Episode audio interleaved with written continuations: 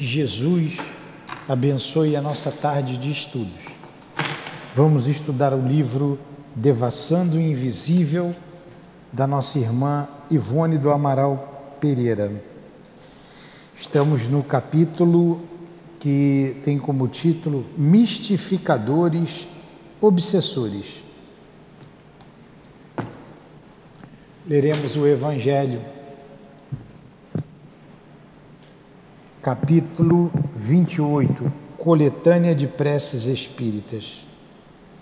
Pelos espíritos endurecidos.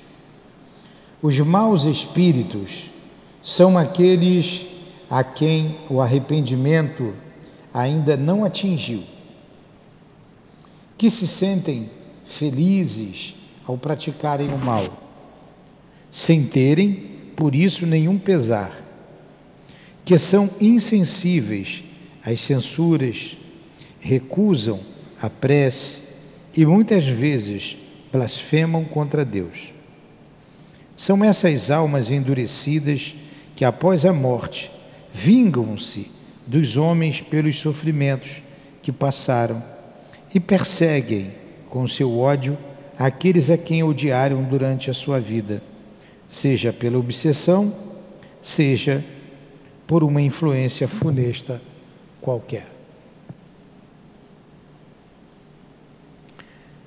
Amado Jesus, aqui estamos reunidos em Teu nome para mais uma tarde de estudos em torno do livro Devassando o Invisível, da nossa irmã Ivone do Amaral Pereira, nos trazendo a sua experiência, a sua experiência mediúnica, para melhor trabalharmos aqui na Terra como médiums, aprendendo com ela estudando com ela. E sempre tudo o que ela fez foi baseado na codificação da doutrina espírita. Então, a nossa gratidão e o nosso pedido de ajuda a Allan Kardec, aos mentores da Dona Ivone, aos guias da nossa casa, o SEAP, o nosso irmão altivo, para que juntos possamos estudar a doutrina espírita, a obra da nossa irmã Ivone. Que seja então em nome do amor, do nosso amor. Em nome dos guias que dirigem a nossa casa de amor, o altivo, com a coluna de espíritos que nos sustentam. Que seja em nome da Dona Ivone, em nome de Allan Kardec, de Elden, em teu nome, Jesus mas acima de tudo, em nome de Deus, que damos por iniciados os estudos da tarde de hoje. Que assim seja.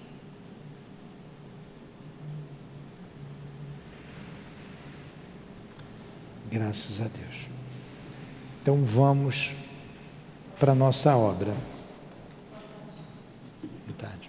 Vamos iniciar então. Nós estamos no título, então, Mistificadores e Obsessores, nesse livro de vocês, é a página 95. No meu é a página 95. Né? Boa tarde. E a Dona Ivone começa com uma pergunta do livro dos Espíritos, a pergunta de número 95. Pergunta Kardec aos Espíritos. O invólucro semimaterial do espírito tem formas determinadas e pode ser perceptível? Resposta: Tem a forma que o espírito queira. É assim que este vos aparece algumas vezes, quer em sonho, quer no estado de vigília, e que pode tomar a forma visível, mesmo palpável. Allan Kardec, o livro dos Espíritos. A senhora encontrou aí? Não, mas a gente não vai estudar o livro dos Espíritos. Não, hoje é o Devassando Invisível. Tem sim. Vê se tem lá um no Invisível na Se não chegou, é. Nós pedimos. É. Então vamos lá. Ela começa com a pergunta do livro dos Espíritos. Tá? Aí vamos.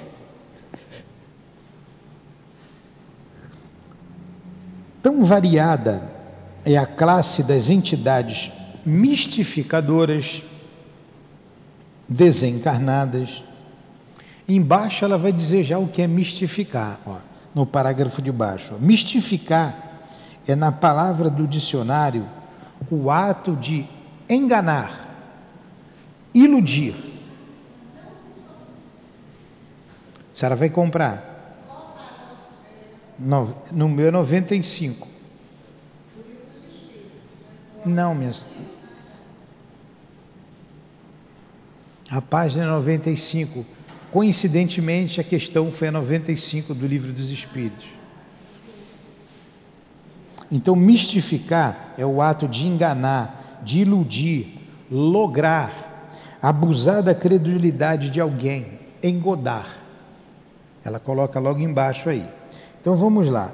Tão variada é a classe de entidades mistificadoras desencarnadas que chega a haver confusão com a das entidades obsessoras, tornando-se difícil, em determinados casos, separar uma da outra. Procuraremos tratar aqui de uma modalidade de mistificadores, que poderá também ser considerada especialidade de obsessores visto que participa de uns e de outros. Então, tem aqueles espíritos que gostam de enganar, de lograr, é o mistificador. E tem aquele que persegue, que persegue alguém. Esse é um obsessor. Mas fica difícil dividir até onde vai um, até onde vai o outro. Então, ela vai tratar dos mistificadores obsessores. Como a gente sabe aí, a gente vê no nosso meio tanta gente mentirosa, tanta gente enganando e em todos os níveis sociais, né?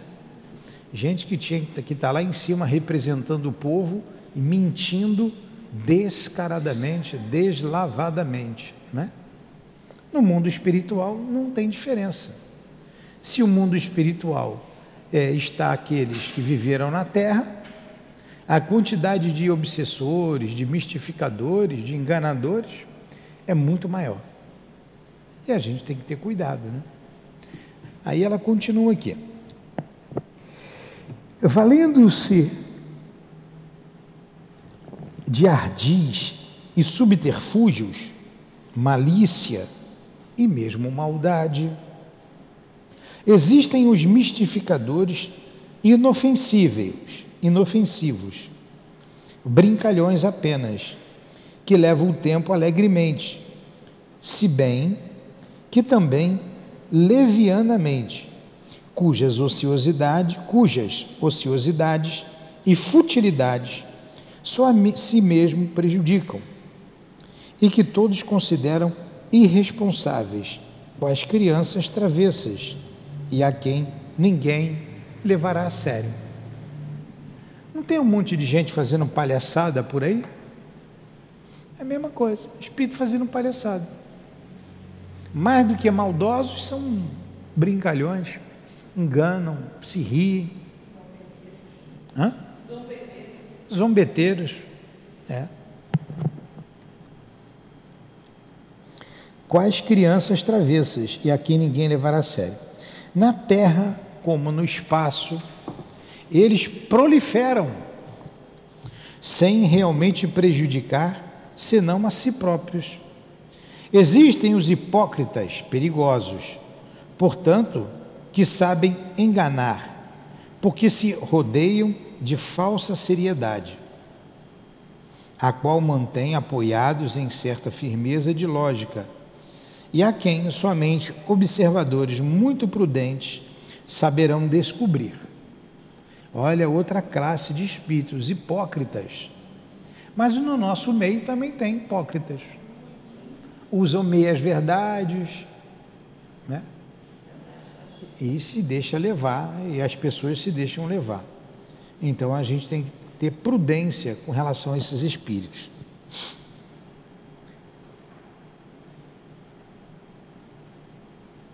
Na...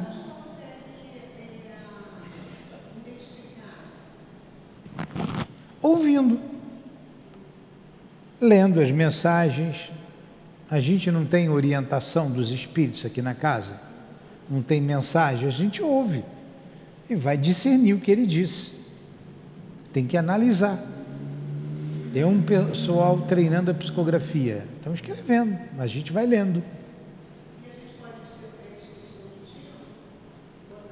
Hã? Pode dizer assim, você está mentindo, você estava faltando a verdade, pode falar para ele? Ué, se você tiver oportunidade, se ele estiver falando diretamente com você, pode. Normalmente esses espíritos nem ficam perto, diz, depois a gente analisa, a gente escuta e analisa a mensagem. Ah, esses dias mesmo a gente recebeu uma mensagem ali, o espírito não assinou. A gente leu a mensagem, um monte de bobagem escrito. Um monte de bobagem. Cabeça do médium. Mostrei, ó. Rasgou, jogou fora. É, tem que estar atento. É. Está tá no, tá no processo de treinamento. Lá no livro dos médios tem umas mensagens apócrifas, lá no capítulo acho que 32, lá no final.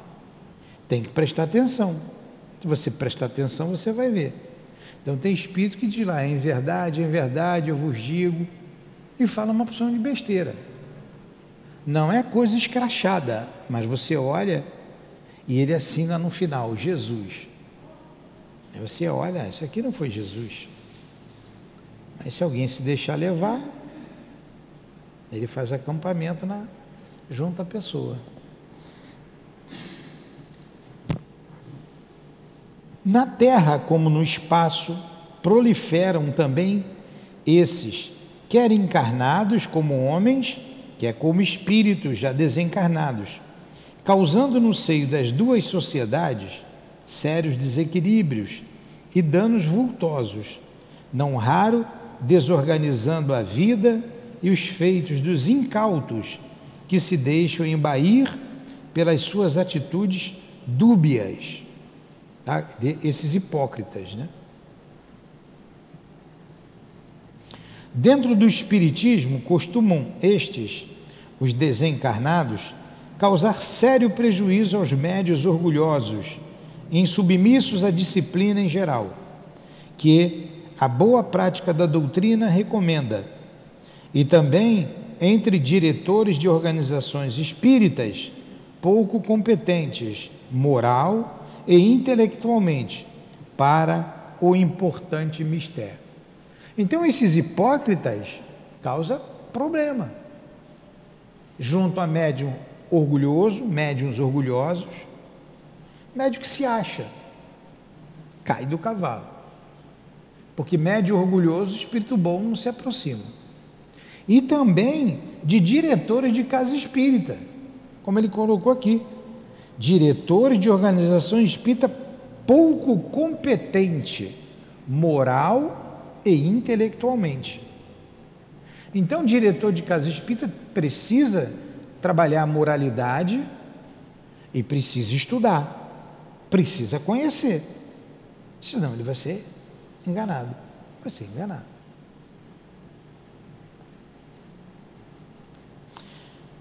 Suas atitudes mistificadoras, porém, serão facilmente observadas e desmascaradas por um adepto prudente, bom conhecedor do terreno prático da doutrina, como da sua filosofia, e, acima de tudo, por alguém que, portador de qualidades morais elevadas, se haja tornado bem inspirado e assistido pelos planos superiores do invisível.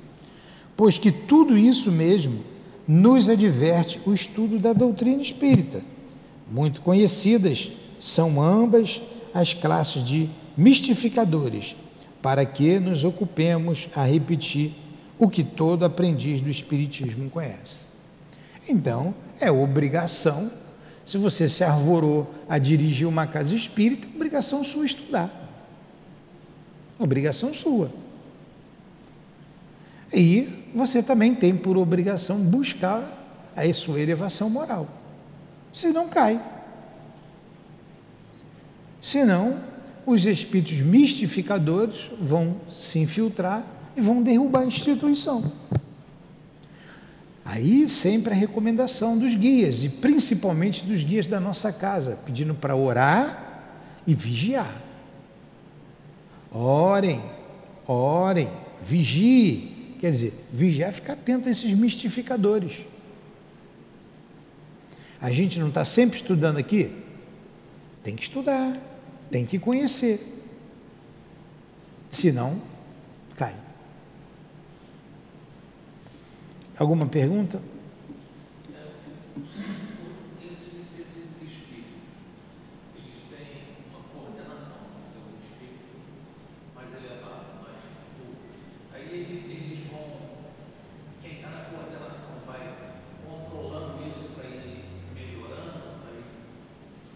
Ó, é, o, o, quando, pega o microfone, porque quando perguntar, as pessoas de casa ouvir, porque senão elas não escutam. Então você falou se tem uma hierarquia. Existe, existe uma hierarquia e você tem um, um espírito aqui. Sim.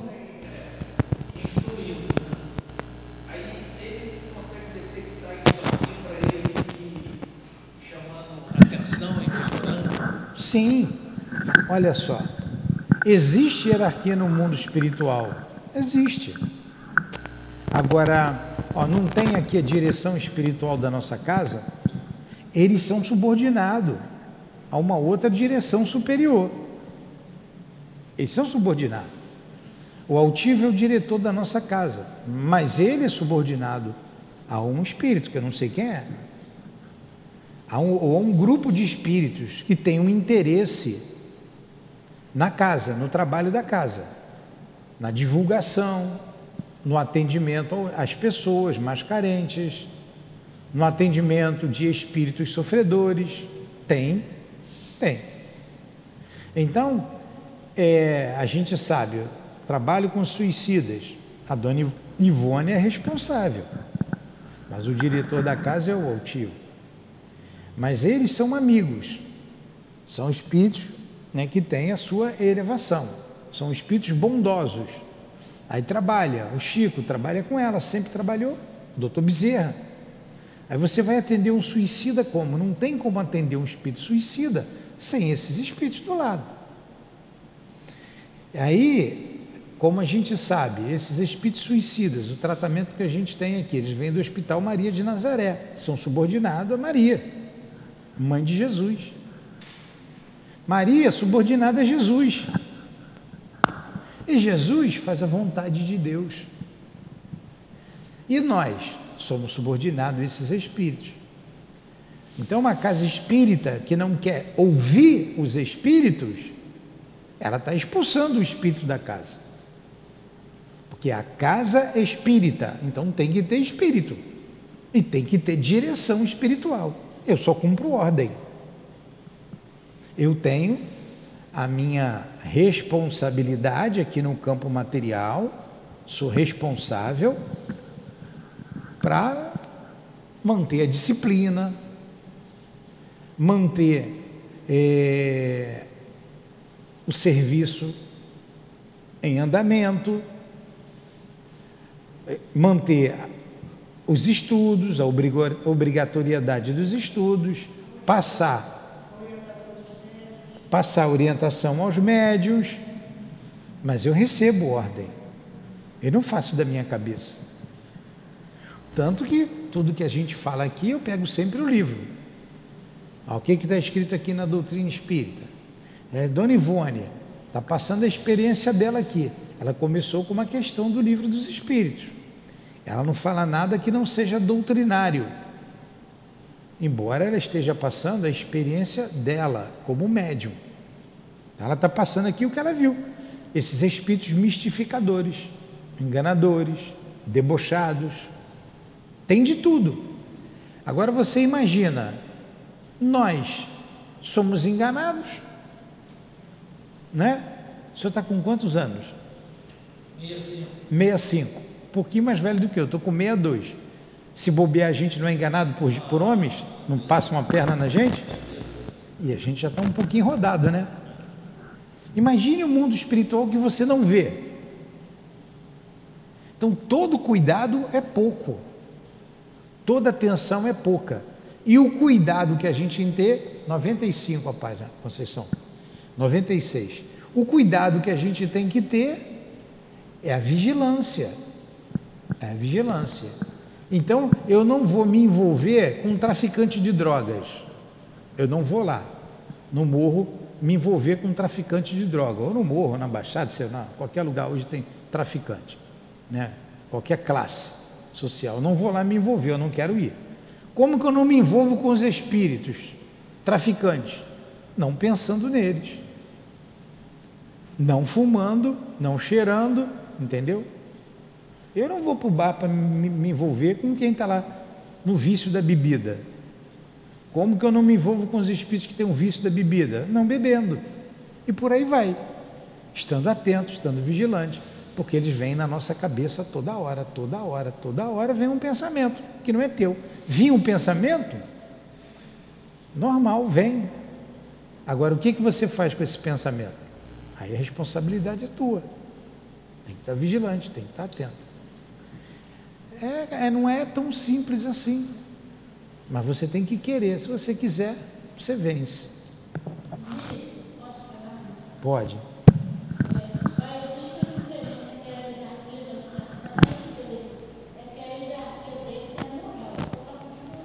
É, isso aí. A hierarquia dos espíritos ela é moral, então ela é irresistível. Continua Dona Ivone aqui.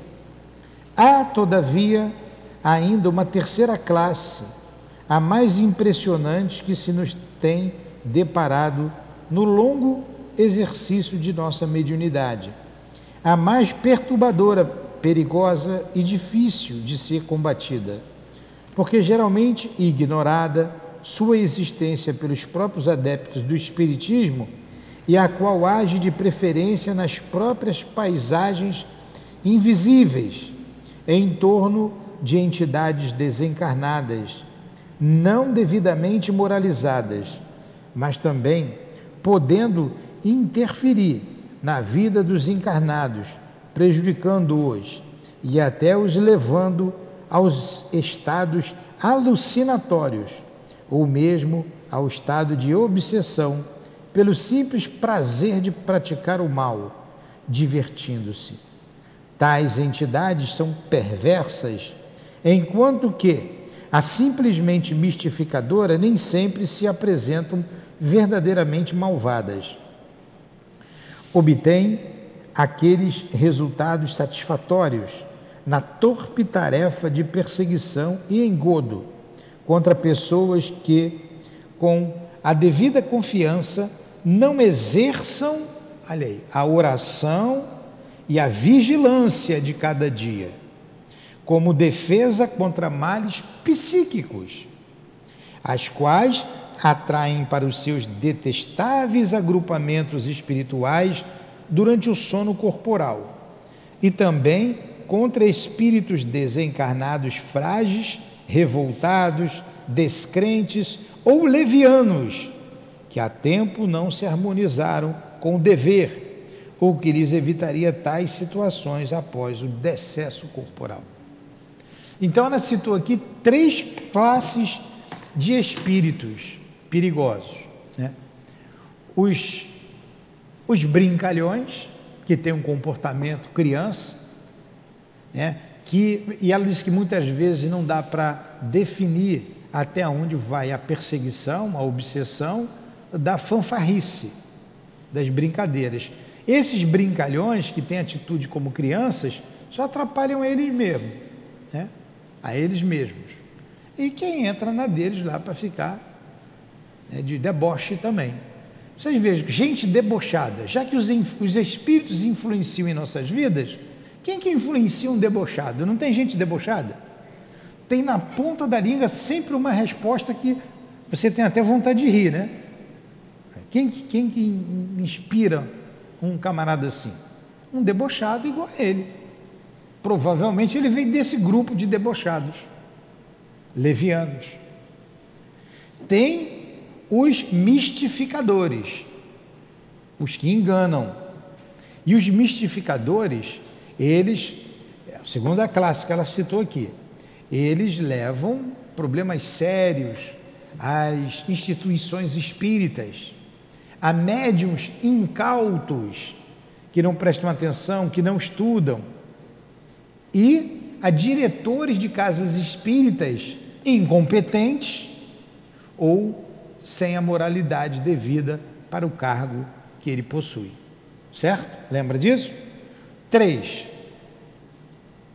Uma terceira classe, que é a mais terrível, que ele, ele fala aqui, desses espíritos malvados, perversos, em que eles levam para junto deles espíritos desencarnados, que são revoltados, que é, estão distraídos, e também os encarnados, que durante o sono são levados para essa, junto para esse covil.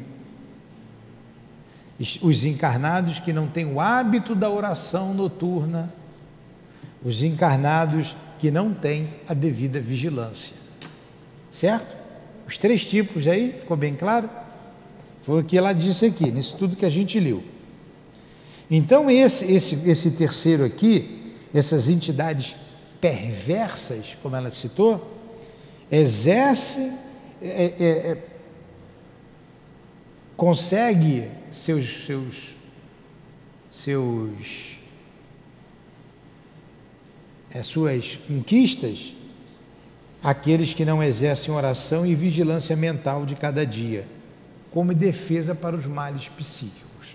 Ela vai citar aqui uma pessoa que é levada por um espírito desse, e vocês vão ver o que foi que aconteceu com ela, um encarnado, uma menina.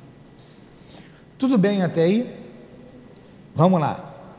Geralmente, esses a quem aqui denominamos mistificadores obsessores não foram inimigos das suas vítimas através das existências, nem mesmo as conheceram anteriormente, as mais das vezes.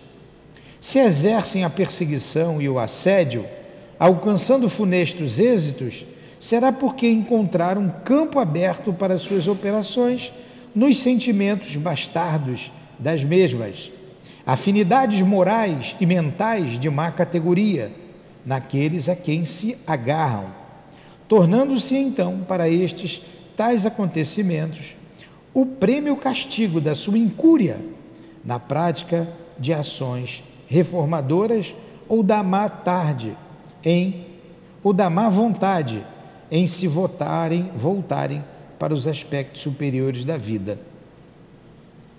Então, esses mistificadores, obsessores, nem sempre tem uma coisa pessoal. Ah, eu vou pegar o fulano, vou atrás da Maria porque eu não gosto dela. Não. Nem sempre. É que a Maria gosta de coisas que eles gostam. Aí ele, opa, Maria está dando mole. Aí ele leva. Vocês já viram, a gente já viu, já ouviu falar muitas vezes de traficante de drogas que vai seduzir crianças nas escolas, né? Dá para experimentar, acha legal, dá uma segunda vez. Quando vê que viciou, ele passa a vender. Quer dizer, são sedutores, são perversos. Por isso os pais têm que estar atentos. Então escolhe aquelas crianças mais é, que, que, que se encaixam no perfil deles. Eles têm um perfil, eles olham, eles analisam. Então vão na turma, vão naquele que se encaixa no perfil deles e ali eles tentam seduzir.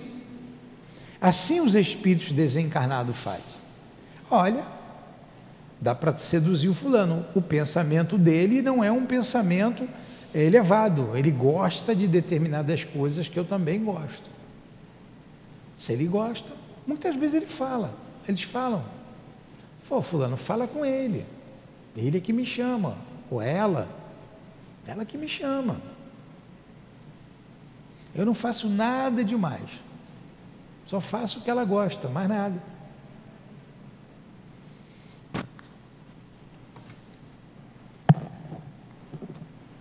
Então, ó, ele continua. Má vontade para os aspectos superiores da vida. Médium com má vontade para os aspectos superiores da vida, que são presas desses filhos. Há encarnados e desencarnados que lhes ofereçam, pois, afinidades.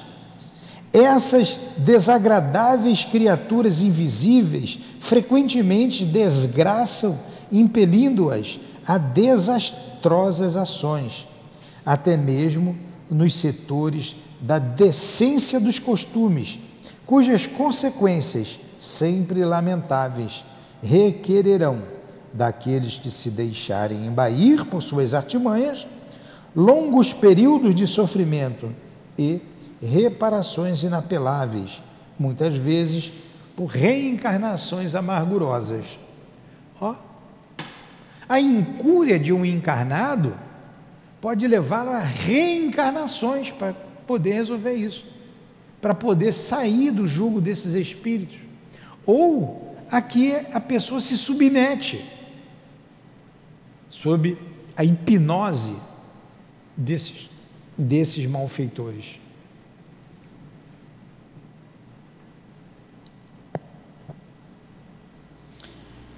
Olha o que ele disse aqui, vou ler, vou ler de, novo, de novo esse pedacinho aqui. Há encarnados, ó, que se tornam presa deles, encarnados e desencarnados, que lhes ofereçam, pois, afinidades. Afinidade, gosta da mesma coisa. Toda afinidade, toda sintonia leva uma afinidade, nem toda afinidade leva uma sintonia. Afinidade é gostar do que você gosta. Eu gosto de futebol, você gosta de futebol. Aí nós torcemos pelo mesmo time. Encontramos uma afinidade, uma coisa em comum. Aí já, já existe uma empatia, não é? é essa afinidade pode levar a uma sintonia, pensamento a pensamento. No mundo espiritual, a afinidade com eles leva a uma sintonia, de modo que eles vão, ó, de mente a mente, vão manipular a gente. Então, eu, do que, que eu gosto? Esses espíritos são inferiores, eles são perversos, eles gostam das coisas que vão levar à perdição. Sexo, droga, bebida, o que satisfaz eles. Tem um encarnado que eles vão usar como, como mula, o encarnado quer, depois o encarnado não consegue se desvencilhar.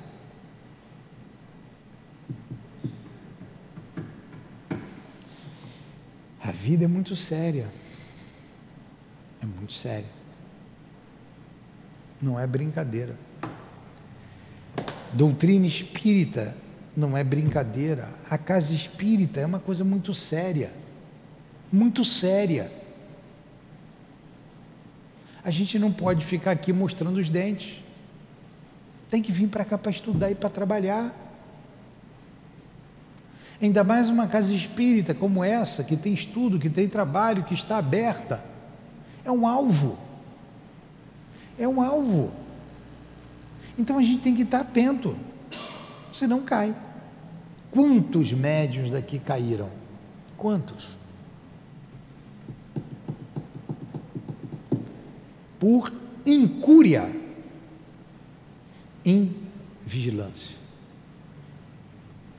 Vamos aqui, vamos continuar aqui que é a Dona Ivone que está falando, né? O leitor que é atento perlustrar as páginas de algumas obras doutrinárias, mormente as psicografadas, há de observar citações sobre falanges inferiores do mundo invisível, que afligem e perturbam os recém-desencarnados desprevenidos falanges cujos integrantes seriam vultos disformes. grotescos, extravagantes e cujas configurações e ações pareceriam fruto de pesadelos àqueles que não se afinam com, com as blandícias da espiritualidade. São os encarnados que levaram a vida distraído. Quando morre, já estão lá esperando, na boca do cofre lá, na boca do túmulo. Vem. São esses. Não, não se envolveu com a espiritualidade amiga, não prestou atenção, não orou.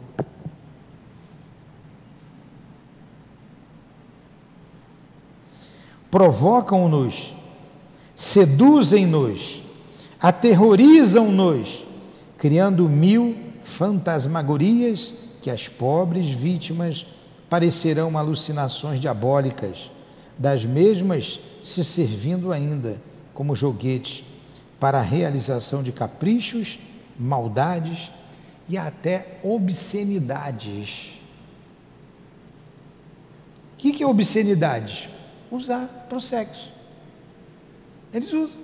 Pega o que acabou de morrer. Vampirizam. Vampirizam.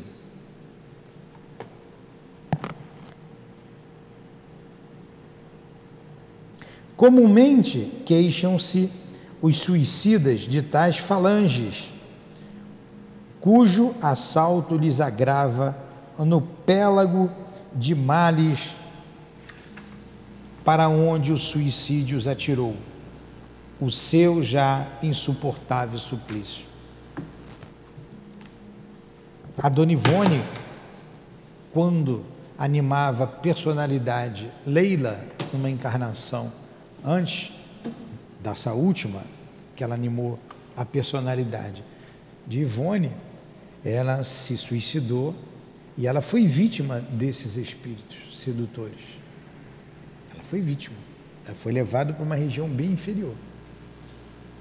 Depois foi o doutor Bezerra que foi lá ajudá-la. Não, foi o Charles que foi ajudá-la assim que desencarnou. O pai dela. Porque o suicida ele, ele infringiu a lei de Deus. Então ele se mata para acabar com tudo. Só que não acaba.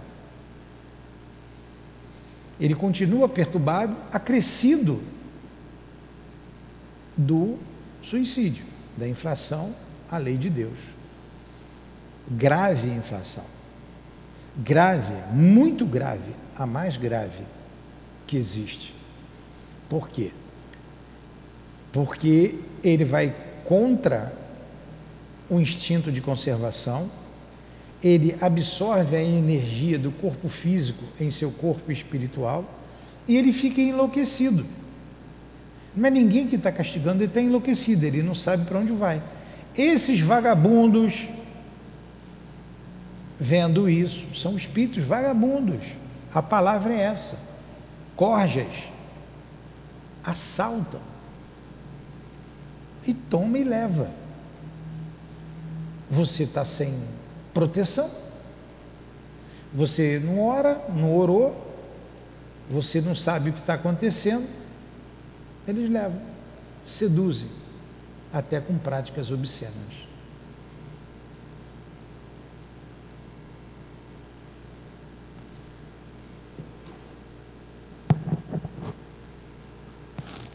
Como ela disse aqui.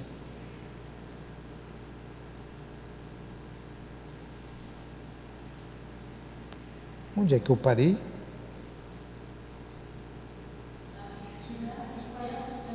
Onde que eu começo agora?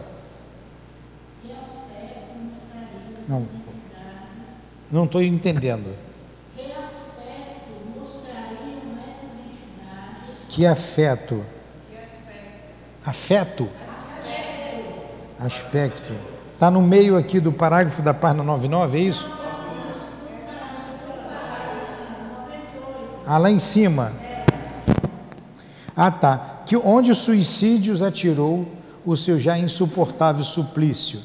E nas sessões práticas ou mediúnicas da doutrina espírita, quando bem organizadas e dirigidas, dirigidas, não é difícil ouvirem-se queixas idênticas da parte de espíritos comunicantes muito inferiores ou ainda de suicidas.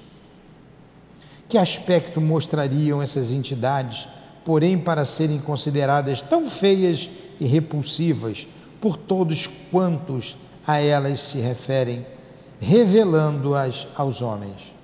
Que espécie de deformidades para torturarem até a loucura um recém-desencarnado ou a um homem, este, porém, perseguindo de preferência no estado de sono até o extremo de uma obsessão.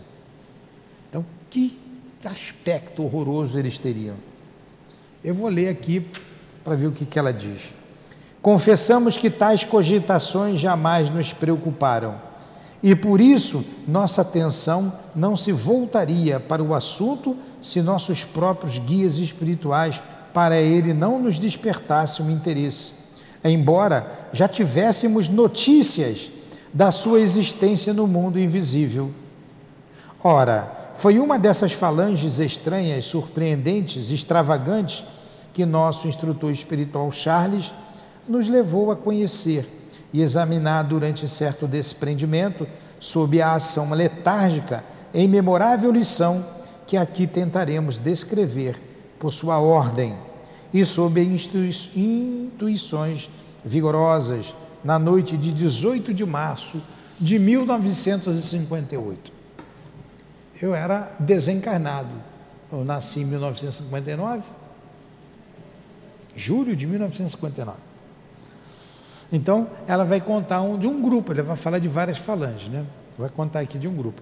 Mas esses obsessores que têm essas caratonhas horrorosas, muitos têm a aparência de morcego, vampiros, pra, e deixa o outro apavorado.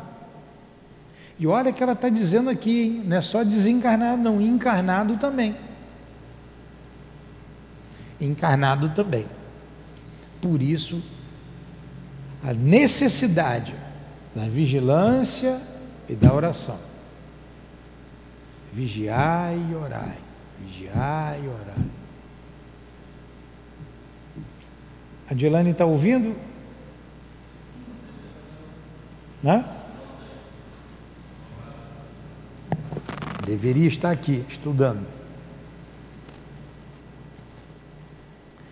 Uma de nossas parentas, menina de 10 anos, esse exemplo aqui é interessante, da menina, justamente a caçula dentre seis irmãos, acusava a anormalidade nos modos comuns a uma criança. Anormalidades que uma razão esclarecida em assuntos espíritas compreenderia provirem de influenciações da parte de seres desencarnados inferiores. Então ela tinha um comportamento estranho, anormal. E quem é espírita, quem está acostumado a lidar com o mundo espiritual, via claramente que tinha influenciação espiritual.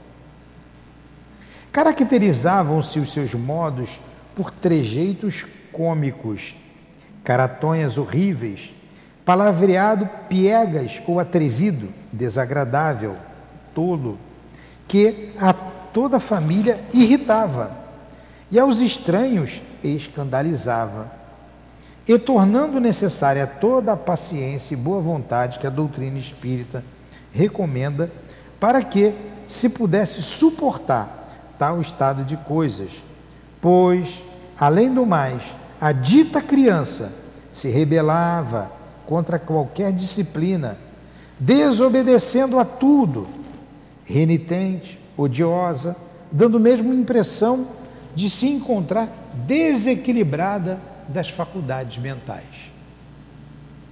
Quer dizer, parecia que era meio doidinha, né? Tornaram-se castigos, tentaram-se castigos variados, sem, se, sem serem esquecidas a clássica sova de chinelo. Se fosse meu pai, não era de chinelo, não. Hein? É de chinelo tá bom, é borracha. Hein? Tais, porém, os escândalos por ela provocados nessas ocasiões, tais cenas desenrolavam então dentro do lar, com repercussões desagradáveis até pela vizinhança, que substituída foi a prática dos castigos pelos de conselhos, amabilidade, persuasão e etc. Conversava né, com a menina. A criança, no entanto, resistia irritantemente a todas as afabilidades, como resistira aos castigos. Rejeitava a prece e os passes que lhe, se, que lhe desejavam aplicar, continuando com as mesmas atitudes impertinentes. Fora das crises, no entanto, mostrava-se perfeitamente normal. Conversava com inteligência e demonstrava até precocidade. E era aplicada nos estudos, com boas notas no curso primário, que então concluía. Consultou-se, por isso mesmo, o espaço onde seria natural, em família espírita, e o espírito Charles, desvelado amigo e instrutor espiritual da família, pois, pós prescrever medicamenta, medicamentação para o sistema nervoso da paciência, afirmou sem esboço, sem rebuço, né? Então, o Charles, o guia espiritual da Dona Ivone, da família, resolveu dar um remedinho para ela, para ela acalmar, mas vai dizer o que, que essa menina tem. Ela afinou-se, ó, afinidade, com entidades inferiores durante o estado no espaço, antes da reencarnação. Então, antes de reencarnar, ela pertencia a um grupo de espíritos que ela se afinou. Arrependimento sincero, porém, levou-a a tempo a se retrair das mesmas e desejar encaminhar-se para melhores planos. É médium ou antes possui faculdades mediúnicas, que futuramente poderão frutificar generosamente a serviço do próximo, se bem cultivadas. Os antigos companheiros do invisível assediam-na, tentando reavê-la para o sabor de velhos conluios. Conheceis o remédio para tais desarmonias. Aplicai-o. Entendeu? A menina pertencia a um grupo, a uma falange de espíritos. Você vai ver lá, os debochados. Só que ela se arrependeu daquilo. Falei assim, não, não quero isso para mim não. Caiu fora, saiu do grupo. E reencarnou. Quando reencarnou, eles, não, tu não vai sair não. Entendeu? Estão assediando ela. Então, no momento de crise, como ela é médium, estou com uma rinite aqui, um negócio chato. Como ela é médium, como ela disse assim, ela registra e nesses momentos ela fica. É... Ninguém aguenta com ela, né? Como é que fica? Fica impertinente, chata. Hã? Fica tudo de, de, de ruim, ninguém aguenta ficar perto dela. Então vamos lá. Para esses casos, o remédio. Qual é o remédio? Aplica, ou mandou a Dona Ivone aplicar é chamar os espíritos e conversar com eles, né? A desobsessão. Sim, o remédio único seria o trabalho de reeducação da menina à base do evangelho, preces, paciência, vigilância, amor, disciplina rigorosa, sem concessões que redundassem em cumplicidade com caprichos prejudiciais, fraternidade e caridoso interesse para com os infelizes sedutores desencarnados. Então vamos lá. Ainda não é a desobsessão, mas vai ter, vocês vão ver quem são esses espíritos. Então, o remédio para a menina qual seria? Disciplina. Evangelho, bati forte aqui.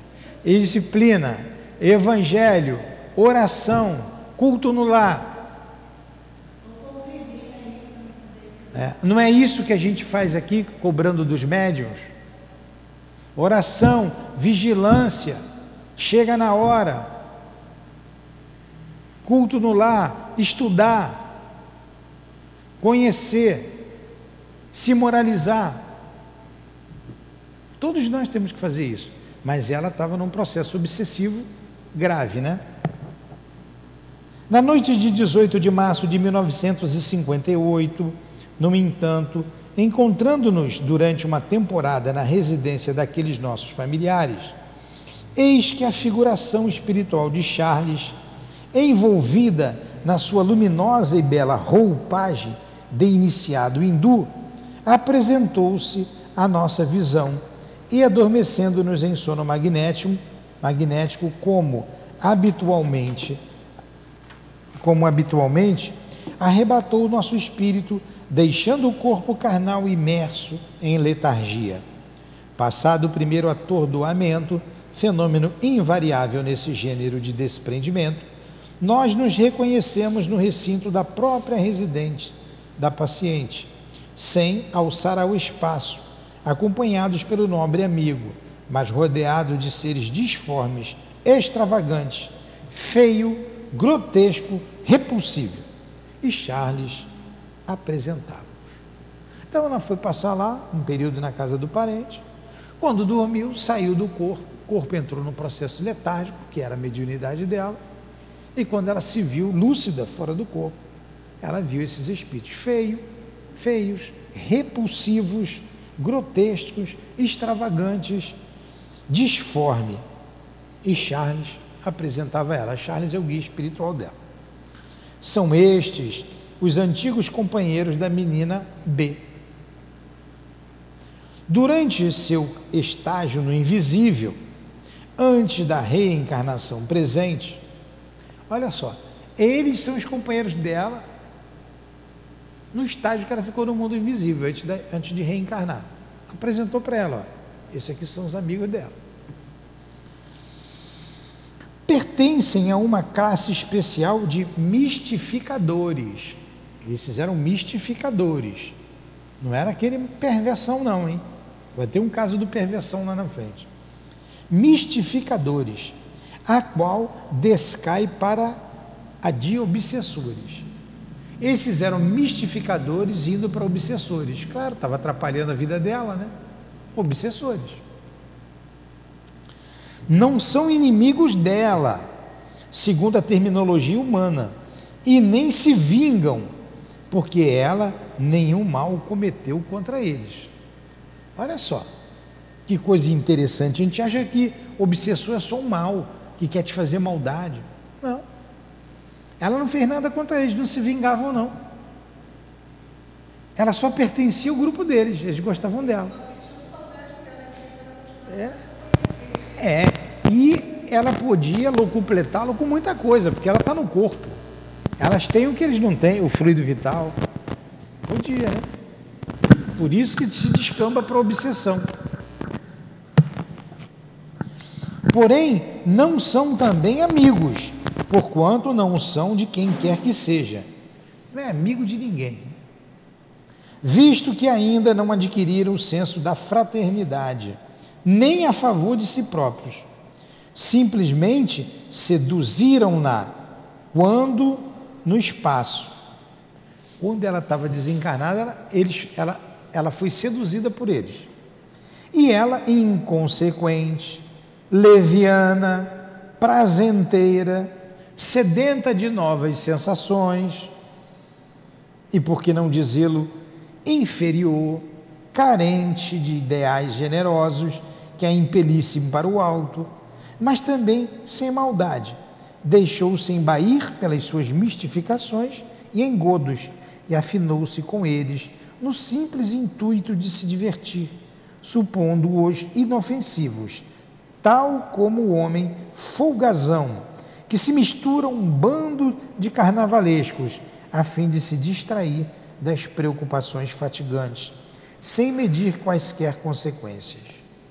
Olha aí o resultado, né? Com o tempo, no entanto, verificou o erro que cometera e retraiu-se, procurando na prece o auxílio que lhe não faltou. E asilou-se entre vós, reencarnada, como se o fizera no seio de um reformatório, onde se reeducasse e impulsionando-se para progressos novos. Observa-os. Eles não veem a mim, mas a ti somente. Olha, os espíritos, olha o superior aí. Eu não vi o Charles. Charles era muito superior, mas via a Dona Ivone, que estava encarnada. E o Charles está dizendo para ela: observa, observa. Eles não vêm a mim, mas a ti somente, e quais crianças travessas exibirão suas peraltices, as quais eles próprios julgam irresistíveis, pensando em seduzir-te para o seu bando. Olha só, vocês estão prestando bem atenção? Quando o grupo viu Dona Ivone, disse assim: opa, vou trazer ela para a gente, mais uma. Ela ficou olhando e eles fazendo as peraltices dela. Olha como é que isso é perigoso. Vamos lá. Um, ela vai querer rir, o Charles vai dar um, um aperto nela. Revelou então Charles a identidade espiritual da menina em questão, a qual existira ainda neste século, no ambiente doméstico que fora nosso próprio, porém sem laços consanguíneos. E durante nossa infância, proibindo, todavia, revelássemos seu antigo nome e condição a quem quer que seja. Entre mentes, as entidades em apreço iam e vinham pela casa, ocultavam-se uma das outras atrás das portas, por baixo das mesas e das cadeiras, como quem brincasse de esconde-esconde. Batiam-se mutu mutuamente, com socos e pontapés violentos, pavorosos, o que as levava a gritar e chorar. Davam saltos altíssimos, como se fossem acrobatas, cabriolavam, faziam piruetas de todos os modelos, caminhavam sobre as mãos, com os pés voltados para cima, quais palhaços no picadeiro de um circo de diversões. Penduravam-se as bandeiras das portas, rindo-se a gargalhadas, num bulício ensurdecedor, o qual ouvíamos como que se tratasse de rumores materiais pregavam dentadas uma nas outras, puxavam-se os respectivos cabelos aos berros, cuspinhavam-se reciprocamente, quais moleques que brigassem. Choravam de dor, corriam atrás do agressor, esbofeteando-se mutuamente. Vestiam-se grotescamente e eram como que carnavalescos fantasiados vestes extravagantes de cores muito vivas, bimbalhando guizos as bufões medievais, algumas berrantemente listradas, outras apresentando blusões ou camisolões excessivamente grandes no corpo, enquanto ainda outras, com calções curtos e muito apertados, deixavam à mostra pernas marmóreas e como que requisitadas, verdadeiros caniços. Ou muito grossas, revestidas de meias berrantes, tortas, deformadas, suas cabeleiras disseíam postiças, excessivamente abundantes, caindo em manto pelas costas e ombros e semi-ocultando o rosto. Suas curtas, excessivamente ralas, suas ou curtas, excessivamente ralas, mas endurecidas como revestida de arame, ruivas, eriçadas para cima ou para os lados, até o horrível, negras, amarelas, roxas, vermelhas, verdes. O que é juntado a indumentária extravagante as torturava verdadeiros fantasmas assombradores. Algumas dessas pobres entidades traziam capas escarlates, recamadas de guizos ou listradas em cores vivas, pés enormes, calçados de botas ou sapatos muito pontudos, coisa rara de se poder observar em espíritos desencarnados, mesmo em estado de transe. E tocavam flautins muito primitivos e pequenas gaitas próprias de crianças dançavam desagradavelmente, notando-se que o faziam com ares de provocação, mostrando na fisionomia trejeitos e esgares, caratonhas horripilantes à guisa de sorriso. Trajava uma delas manto roxo, exibindo cabeleira até os ombros, encaracolada, coroa de espinhos e um caniço nas mãos displicentemente parodiando a imagem do Senhor dos Passos, observada nas procissões do culto católico, e o fazia usando sapatos desmedidamente grandes e semblante grotescamente compungido. Outras entidades se apresentavam com gorros, becas, funis com borlas, pendentes ou faixas de fita, chapéu de três bicos, com abas enormes ou copas excessivamente altas, exatamente como gostariam de ostentar os carnavalescos humanos. Acreditamos mesmo que tais falanges influenciam durante o carnaval os incautos que se deixam arrastar pelas paixões do mundo, impedindo-os a excessos lamentáveis comuns por essa época do ano e por meio dos quais eles próprios espíritos se locupletam de todos os gozos e desmandos materiais, valendo-se para tanto das vibrações viciadas e contaminadas de impureza dos mesmos adeptos do momo, de momo, aos quais se agarram. Eu li um pouco, até deu uma soneca aí. É, foi um pouco comprido, porque ela foi descrevendo é, a, fantasia deles, né? os espíritos todos com com roupas ridículas, eram ridículos. E brincando, correndo, puxando o cabelo, cabelo vermelho, cabelo amarelo, cabelo verde. Agora, pra... deve ter reencarnado tudo aí, né? Com cabelo azul. É. É, tem umas coisas muito esquisitas. É. Tem gente que raspa a cabeça de um lado, deixa o cabelo comprido do outro. As coisas diferentes, né? Pois é. É o que ela falou, nesses grupos carnavalescos, pessoas debochadas também, estão no meio, estão juntos. Aí durante o sono, são atraídos por eles. Né? Então, esses espíritos estavam tudo na casa da garota esse bando de espíritos. Olha. Tudo influenciando ela. Por isso que ela era ridícula. Ela era chata, impertinente, cansativa. Aí ela precisava de estudar, de orar, de tomar paz. E ela conseguiu se livrar deles? Hum? Ela conseguiu se libertar deles? Vai falar. Você quer saber o final da história. A gente já está aqui há uma hora estudando. Uma hora. Uma hora e cinco. Quer continuar mais um pouquinho? Ou quer parar? Antes de continuar semana que vem. Quer parar? É que às vezes em casa as pessoas ficam cansadas de uma hora e meia. Mas vamos lá mais um pouquinho que tem um que, que o bigode desenrola, vai até o chão e volta.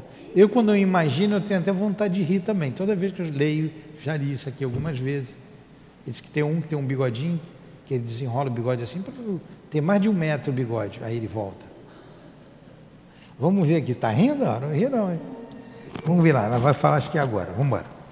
Algumas dessas feias criaturas espiritualizadas traziam uma feição ainda mais singular completamente impossível a um cérebro humano engendrar, a qual seria antes de tudo grotesca e cômica, não fora a dramaticidade que em essência conserva, com a possibilidade de levar à loucura alucinatória, não apenas os espíritos recém-desencarnados que caem em suas garras, no além-túmulo, mas também pessoas encarnadas que por elas se deixam influenciar até a possibilidade de enxergá-las com frequência e plenamente se afinarem, por isso mesmo com suas vibrações.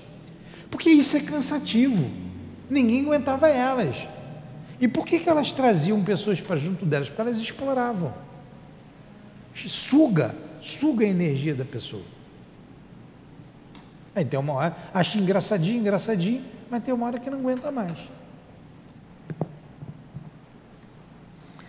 Mostrava-se uma delas excessivamente alta. Essa aqui, vamos, vamos ver. Essa aqui não é do bigodinho, não, mas essa também é engraçada. Eu, a gente vai imaginando, né? mostrava-se uma delas excessivamente alta, roliça, qual tronco de árvore. De certa altura saíam os braços que mais pareciam longas tiras de cipó e que se moviam em reviravoltas como os tentáculos de um polvo, distribuindo chicotadas em torno de si. Então, o perispírito, né? O perispírito é plástico, elas moldavam o perispírito daquele jeito. Por isso que se falou lá do perispírito no início. É o perispírito. Do corpo assim roliço desciam então as pernas, varas finíssimas, com enormes sapatos pretos, quais pequenas canoas. Sapatão bicudo, preto, com uma perna fininha, um corpo roliço.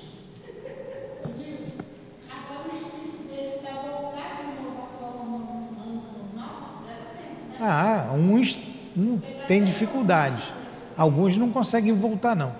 Agora, a gente acha isso aí estranho, mas no carnaval não uma opção de bobo com fantasia de macaco, de gorila, de bate-bola, de diabo, de morcego, de. Não sai?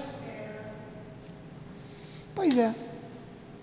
Você não vê um monte de gente aí é, é, botando piercing, piercing, né? Que bota, chifre na cabeça, tira o dente, corta a língua. Tem um que ficou com a língua de cobra, cortou, pintou até o fundo do olho. Vocês já não viram? Mas coisas tão. dá até nervoso de olhar. Como é que pode um gosto desse, né? Então, isso que ela está falando aqui, a gente já vê por aí. É, de vez em quando eu vejo mesmo, acho, acho até engraçado olhar, é, é tão ridículo. A pessoa vai, cabelo lisinho, eu lembro, está na minha cabeça um cabelo liso, bonito, escorrido aqui, e aqui carequinha.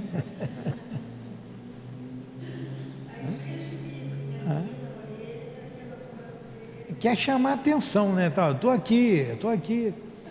É, hoje eu parei ali o carro, eu não posso falar que eu estou falando aqui, né? Então vou ficar quieto. Vamos lá. É umas coisas que a gente vê que. É. Os traços fisionômicos eram desenhados quase no ápice do rolo, isto é, do inacreditável corpo. Não havia pescoço e ombros e nem roupas, mas o chapéu lá estava completando a monstruosidade. Essa horrível entidade fazia-se acompanhar de uma outra que se diria o seu contraste, propositado e caprichoso. Então essa compridona feita um roliço, esse aqui que é engraçadinho, né? Com dois sem ombros, saindo um pedacinho de braço, parecia uma, um cipó. Andava com um baixinho aqui, vamos lá entidade vai ser acompanhada de outra, né? seu contraste. Propositado e caprichoso.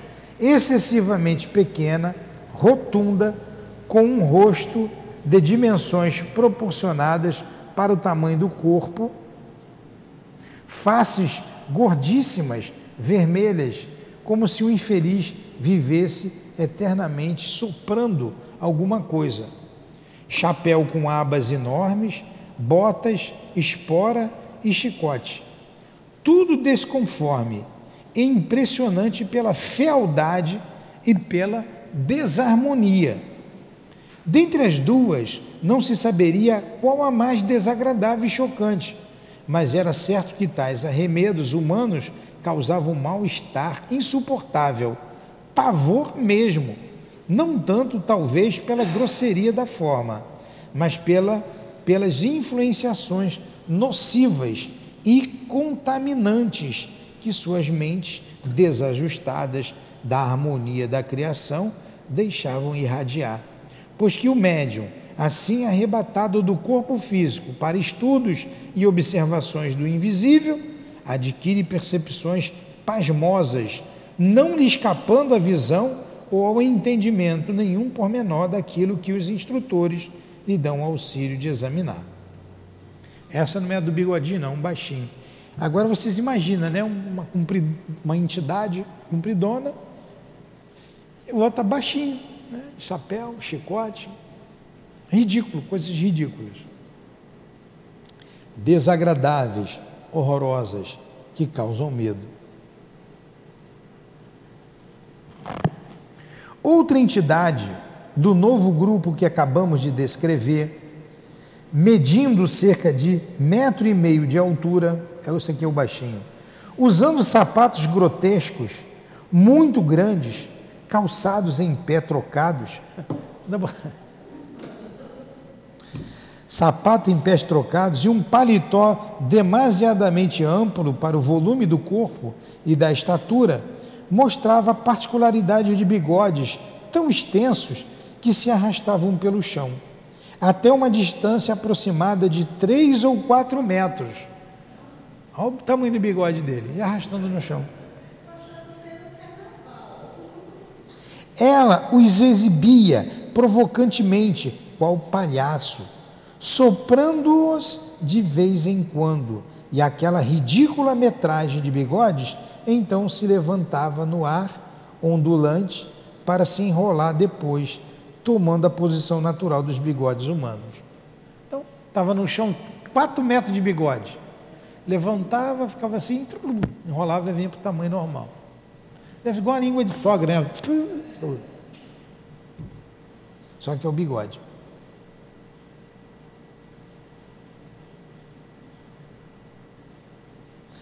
Ela os exibia provocantemente, qual palhaço soprando de vez em quando aquelas ridículas metragens de bigode. Então se levantava no ar ondulante para se enrolar depois, tomando a posição natural dos bigodes humanos.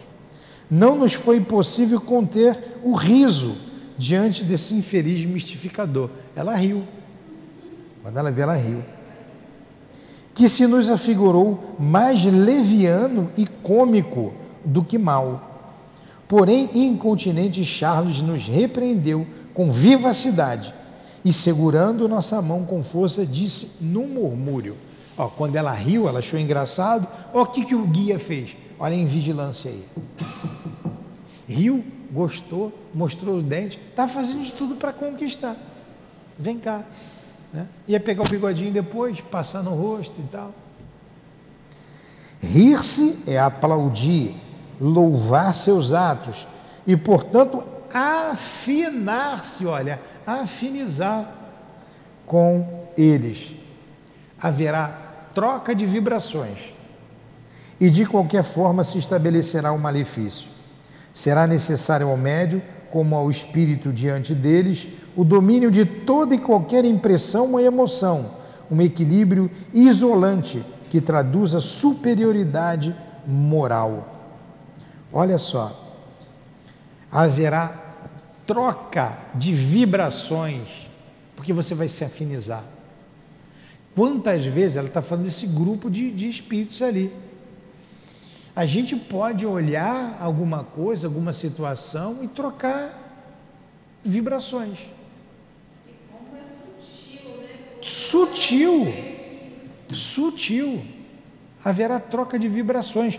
Havendo a troca de vibrações, a afinidade e se estabelecerá um malefício. Olha, o médium aqui, eu contei aqui, vou contar para vocês. O médium foi a um trabalho. O médium estava dormindo. Ele acordou com barulho de madrugada, umas quatro horas da manhã. E ele que barulho é esse? Era o barulho de um som que vinha de longe, a distância. Mas estava muito alto, parecia que estava do lado da casa dele. E era um funk, um funk. Ele, poxa, não vou dormir. Aí ficou debruçado, foi lá do lado de fora, no quintal, se debruçou lá na mureta, ficou ouvindo o som, aí começou a a, cantar, a cantarolar um pouquinho e entrar dançando. Começou a balançar a cabeça. Igual aqueles periquitos que ficam, já viu? Começou a.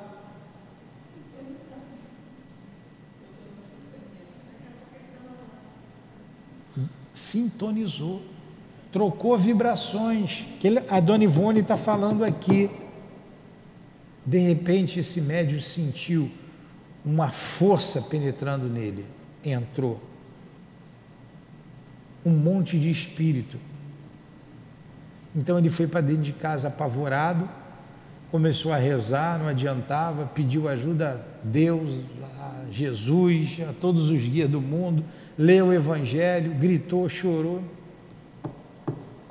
Não teve jeito.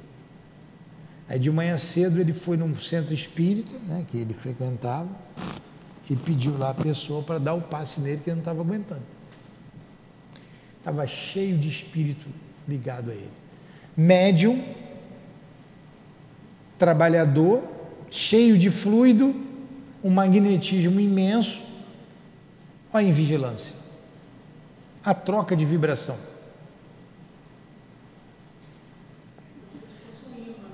Como se fosse o imã. Porque esses grupos, eles têm uma organização.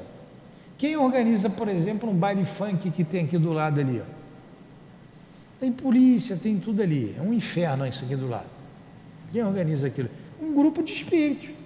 Tem um grupo de encarnado e um grupo de desencarnado. Se você entrar na sintonia, vai lá, médium lá, para participar, ah, vou participar essa noite. Só vou lá para cantar um pouco e dançar um pouco. Entendeu? Entenderam o que é invigilância? A invigilância não é só para coisas que são muito pesadas, coisas é, que a gente sabe, ah, não beber, não, não me envolver com qualquer pessoa, não é só isso. É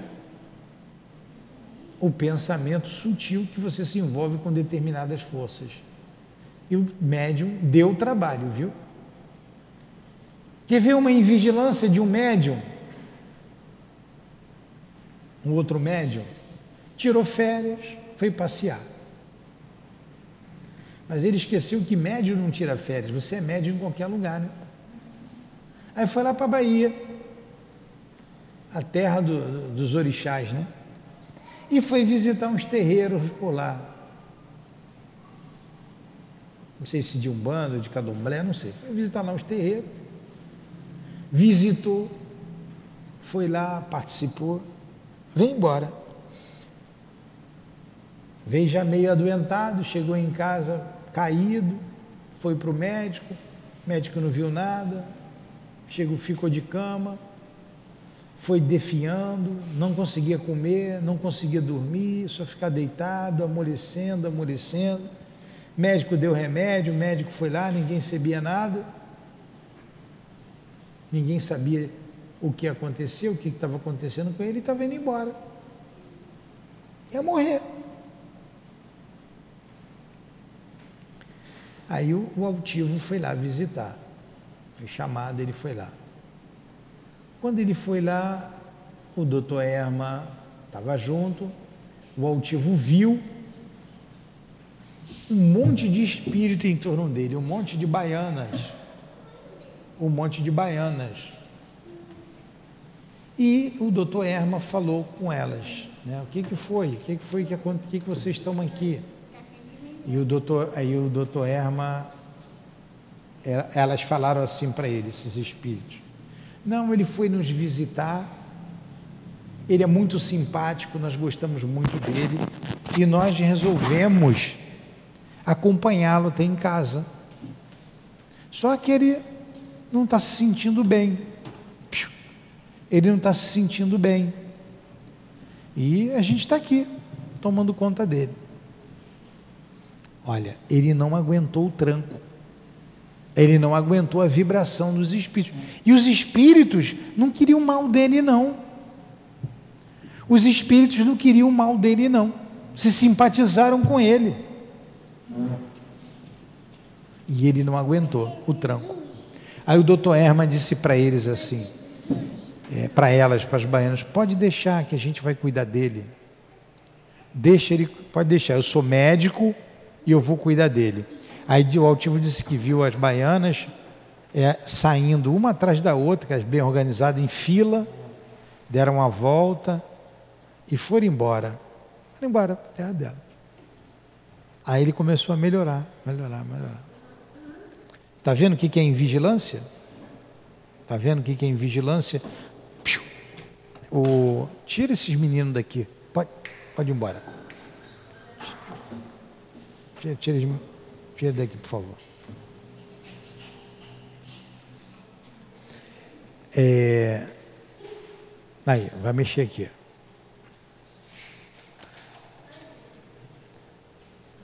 Não posso falar em público, né? Eu ia mandar amarrar os dois, mas não posso falar isso. Então, é...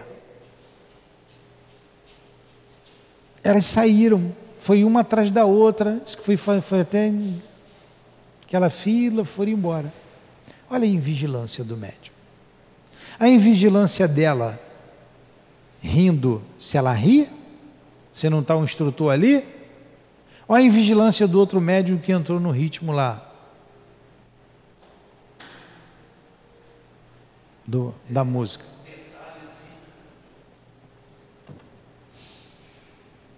Fala.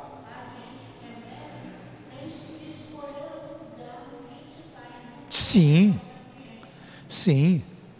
A Dona Ivone falou aqui no início, a gente estudou. Ela nem centro espírita ela ia, ela não ia, só autorizada por eles. Ele dizia o centro que ela podia ir ou não ir, o passeio que ela podia fazer ou não fazer aonde podia, aonde não podia, a hora que podia, a hora que não podia. Ela teve uma vida regrada, uma vida disciplinada. Mas ela já vinha lá de dois suicídios, um atrás do outro, né? E tá, teve que apertar o. dar um torque ali no, no parafuso, né? Pois é. Então, Estou contando esses exemplos que vêm ao encontro, né, coisa que aconteceu com amigos nossos, do que Dona Ivone está dizendo aqui. Vou ler de novo esse pedacinho. Rir-se é aplaudir, louvar seus atos e, portanto, afinar-se com eles. Haverá troca de vibrações e, de qualquer forma, se estabelecerá o malefício. Será necessário ao médium, como ao espírito, diante deles o domínio de toda e qualquer impressão ou emoção, um equilíbrio isolante que traduz a superioridade moral. Eu vou parar por aqui por causa da hora. Tá bom? Vamos parar aqui. Muito bom esse estudo, né? Vou botar aqui no rir-se novamente. Troca de vibrações Gostei dessa palavra. Houve troca, se ela risse, haveria troca de vibrações. Então a gente tem que ter cuidado aonde a gente vai. Aonde a gente vai. Já alertamos alguns médios, né? Cuidado aonde vai. Cuidado. Ah, mas eu vou na festa ali, eu vou só para me só vou ouvir, não, aquele lugar não é apropriado. Até a hora que der um problema com o médium, né? Aí ele vai aprender. Vamos então fazer a nossa prece, agradecer a Jesus, agradecer a Dona Ivone pela experiência dela, como aprendemos esta noite e cada vez que a gente estuda, que a gente lê, o aprendizado é, fixa-se em nós, o conceito fixa-se em nossa alma. Obrigado, querida amiga, irmã nossa, irmã, obrigado. Obrigado a todos os espíritos que participaram conosco, nos estimulando a esse estudo, ao aprendizado. Obrigado ao motivo, diretor da nossa casa, às nossas irmãs, a todos vocês, a minha Lurdinha. Obrigado. Que Deus abençoe a todos vocês. Que Deus abençoe o nosso esforço, a nossa mediunidade, que possamos ter sempre a vigilância necessária para não cairmos nessas armadilhas, às vezes tão sutis. Que seja então em nome do amor, do nosso amor, Lourdinha. Do amor que vibra nesta casa, do altivo, de todos esses amigos, amigas. Em teu nome, Dona Ivone, amiga querida, irmã querida, do Charles, do Dr. Bezerra, de todos os presentes. Em nome de Jesus Cristo, nosso Mestre maior, mas acima de tudo, em nome de Deus, nosso Pai, que encerramos os estudos da tarde de hoje. Que assim seja. Graças a Deus.